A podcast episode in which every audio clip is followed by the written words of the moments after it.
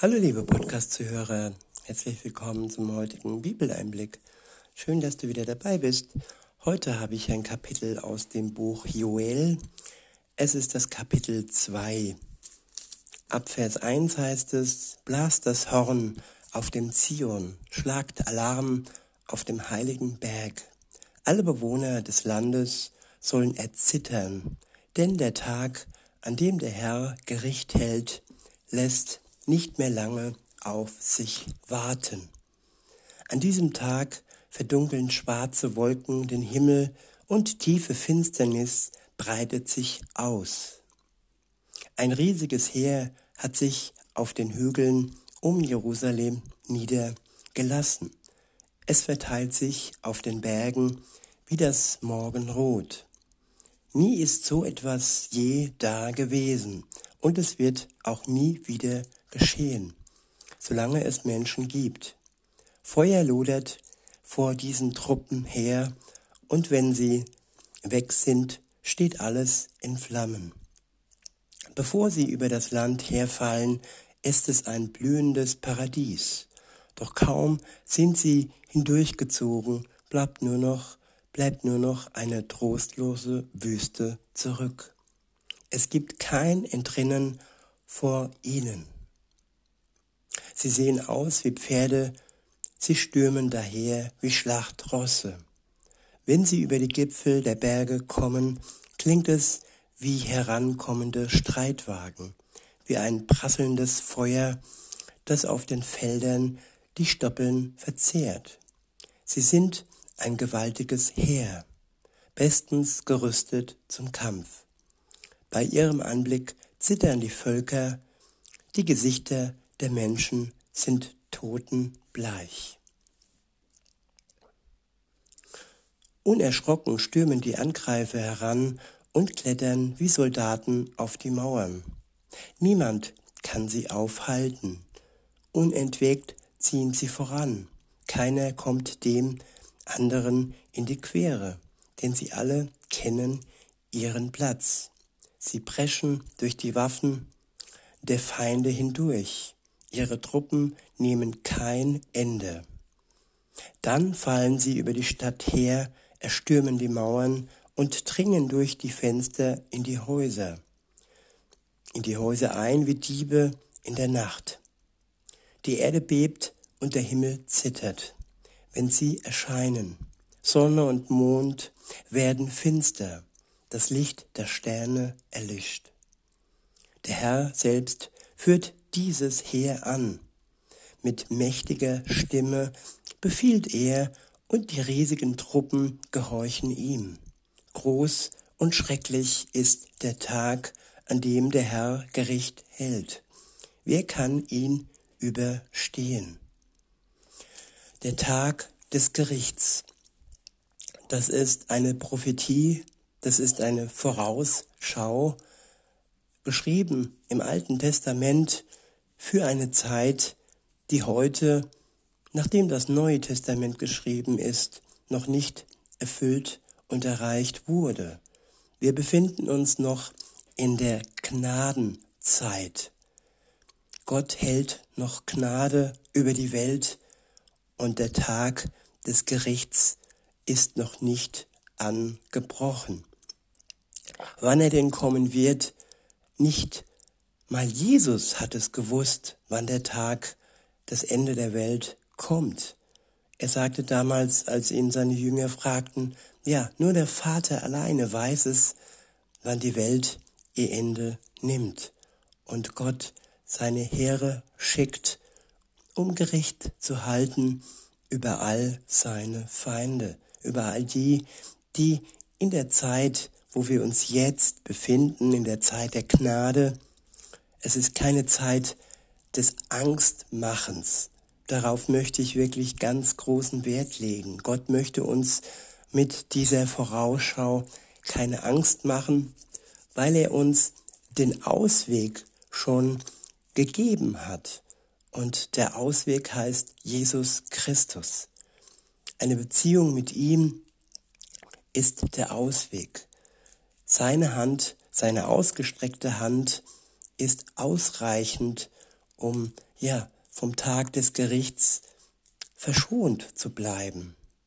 Er starb für die Menschheit, für die Sünden der Welt, für meine Sünden und für deine Sünden, liebe Zuhörerin, lieber Zuhörer.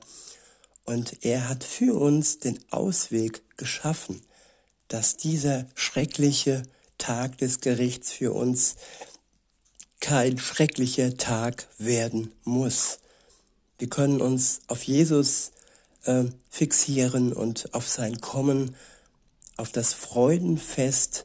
Jesus bezeichnet ja seine Gläubigen als Braut und er ist der Bräutigam. Und das ist das Gegenüber zu diesem Schrecklichen, was hier beschrieben wurde. Das Gegenüber ist das Hochzeitsmahl. Wenn der Bräutigam, Bräutigam kommt zu seiner Braut, dann ist nur Freude angesagt und kein Schrecken, wie hier in diesen äh, Versen zuvor zu hören war. Und wie genau schaffen wir es, von diesem Schreckensszenarium wegzukommen hin zum Hochzeitsmahl? Der nächste Abschnitt ist überschrieben mit kehrt um. Ab Vers 12 heißt es, so spricht der Herr, auch jetzt noch könnt ihr zu mir umkehren. Auch jetzt noch. Die Zeit ist noch nicht vorbei. Wir haben noch Zeit, auch jetzt noch zu ihm umzukehren. Weiter heißt es, tut es von ganzem Herzen, fastet, weint und klagt. Ja, von ganzem Herzen. Viele Religionen, viele Menschen üben eine Religion aus und tun das halbherzig. Sie sind nur zur Hälfte dabei, manche vielleicht auch sogar nur am Sonntag in der Kirche oder noch andere sogar nur an Ostern, an Weihnachten und ganz andere, ja, sehen vielleicht sogar Gott nur in der Natur und für andere ist er ein mystisches Wesen und auf jeden Fall ist das nichts, was wirklich mit dem Herzen, mit dem ganzen Herzen etwas zu tun hat. Wenn es so ist, dann können wir, ja, hm, wo war ich? Tut es von ganzem Herzen, heißt es hier, fastet, weint und klagt.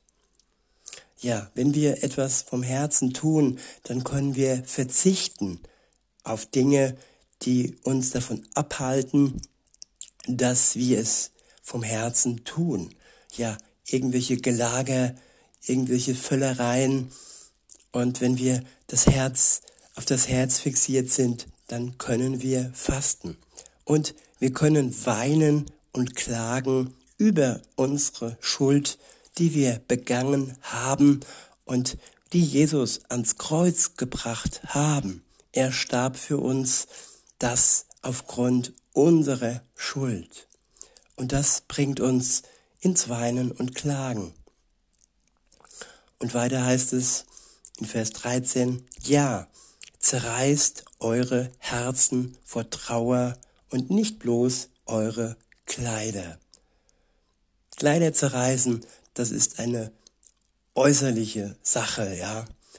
Da können wir vielleicht mit angeben, aber Gott schaut aufs Herz. Gott schaut in unser Herz hinein, ob wir es wirklich ernst meinen. Er möchte uns, er möchte uns ein neues, ein neues, erneuertes Herz schenken. Und dazu ist es erstmal wichtig, dass wir das Alte zerreißen. Genauso wie Gott unseren Schuldschein zerreißt und uns, ja, die Eintrittskarte ins Paradies, ins Himmelreich schenkt. Ist das nicht ein toller Tausch? Schuldschein zerreißen und Eintrittskarte ins Paradies, ins Himmelreich von Gott erhalten? Und so können wir ja unser Herz zerreißen und uns wirklich ganz Jesus hingeben, wenn wir das möchten. Und weiter heißt es, kommt zurück zum Herrn, eurem Gott, denn er ist gnädig und barmherzig. Seine Geduld ist groß und seine Liebe kennt kein Ende. Ich wiederhole, kommt zurück zum Herrn, eurem Gott, denn er ist gnädig und barmherzig. Seine Geduld ist groß und seine Liebe kennt kein Ende. Ja, es ist wichtig, dass wir zurückkommen. Wir kommen alle von Gott. Er hat uns erschaffen. Er ist unser Schöpfer.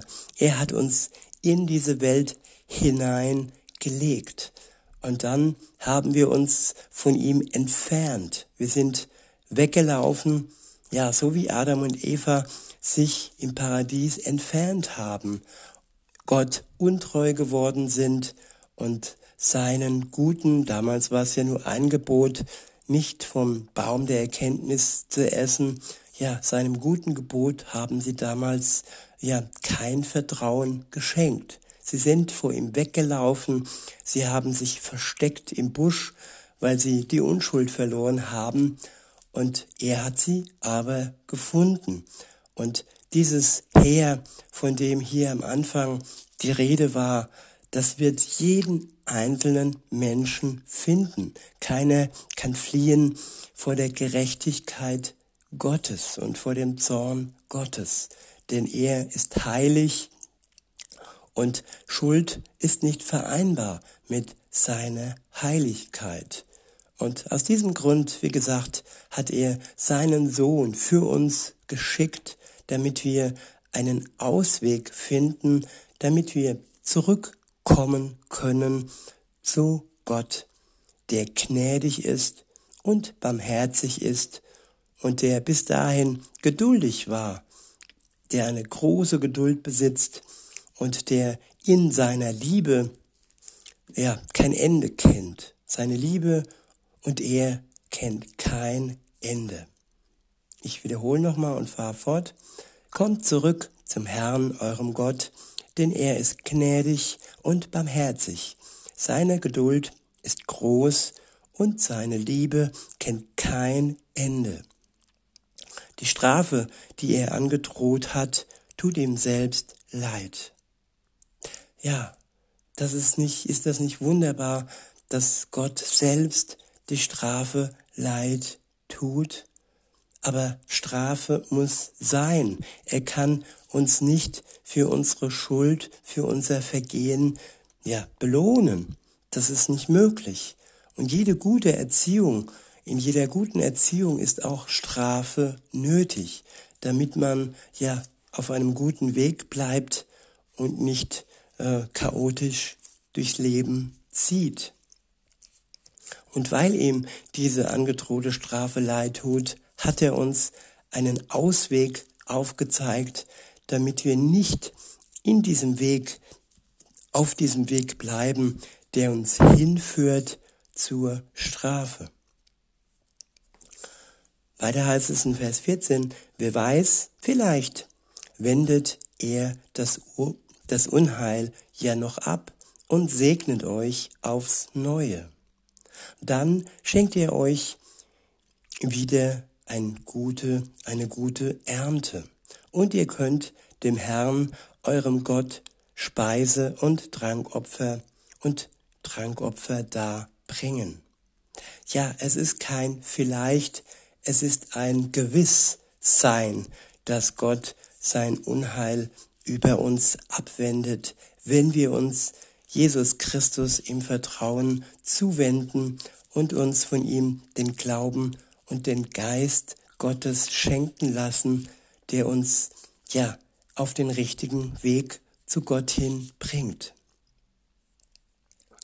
In Vers 15 heißt es, blast das Horn auf dem Zion, ruft die Menschen zum Fasten auf. Sie sollen sich alle zum Gottesdienst versammeln.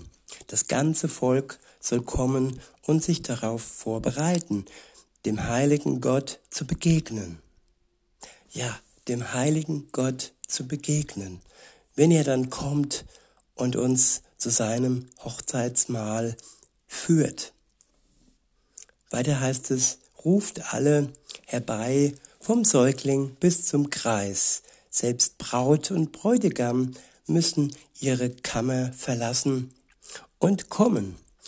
Ihr Priester, ihr Diener des Herrn weint im Tempelvorhof und betet, Herr, hab Erbarmen mit deinem Volk. Wir gehören doch zu dir. Lass nicht zu, dass fremde Völker uns verspotten. Warum sollen sie uns verhöhnen und rufen, wo bleibt er nun, ihr Gott? Der nächste Abschnitt ist überschrieben mit Der Herr erbarmt sich über sein Volk. Und ich füge hinzu, und über die, die ihm vertrauen, die eine Beziehung mit ihm eingehen. In Vers 18 heißt es, der erwachte im Herrn die leidenschaftliche Liebe zu seinem Land, und er hatte Mitleid mit seinem Volk. Er antwortete ihnen, ich schenke, ups, ich schenke euch wieder so viel Getreide, Wein und Öl, dass ihr genug zu essen habt. Ich setze euch nicht länger dem Hohn und Spott anderer Völker aus. Den Feind aus dem Norden jage ich fort von euch. Ich treibe ihn in die Wüste. Seine vordersten Truppen stürze ich ins tote Meer und die letzten ins Mittelmeer. Überall wird es dann nach Verwesung riechen, stinken. So strafe ich euren Feind, denn er hat euch Gewalt angetan. Ihr Felder seid nicht länger bekümmert. Freut euch und jubelt, denn der Herr hat ein großes Wunder getan. Ihr Tiere in der Steppe habt keine Angst mehr. Euer, eure Weideplätze sind wieder grün, die Bäume hängen voller Früchte, Feigenbaum und Weinstock bringen reiche Ernte. Auch ihr, die ihr auf dem Berg Zion wohnt, freut euch und jubelt über den Herrn, euren Gott. Wie treu und gerecht ist er. Er schenkt euch wieder erfrischenden Regen im Herbst und im Frühling so wie er es früher getan hat. Auf den Dreschplätzen häuft sich das Getreide und aus der Kälte fließen Most und Öl in Strömen. Gott lässt euch sagen, das ganze Heer von Heuschrecken, das über euch hergefallen ist, war von mir gesandt. Jetzt aber will ich euch all die Ernte ersetzen, die diese gefräßigen Tiere vernichtet haben.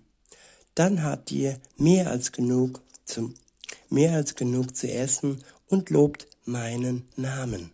Denn ich bin der Herr, euer Gott, der große Wunder für euch vollbracht hat. Nie mehr soll mein Volk verhöhnt werden. Ihr werdet erkennen, dass ich mitten unter euch in Israel wohne und dass ich allein der Herr, euer Gott, bin und sonst keine. Ja, nie mehr lass ich mein Volk in Schimpf und Schande dastehen. Ja, das sind rosige Zeiten und das sind wunderbare Zeiten, die Gott hier verheißt für alle, die ihm vertrauen. Und diese, diese Zusprüche können Hoffnung machen und insofern wünsche ich mir, dass wir alle zusammen Gott vertrauen, gerade in dieser Zeit. In diesem Sinne wünsche ich euch noch einen schönen Tag und sag bis denne.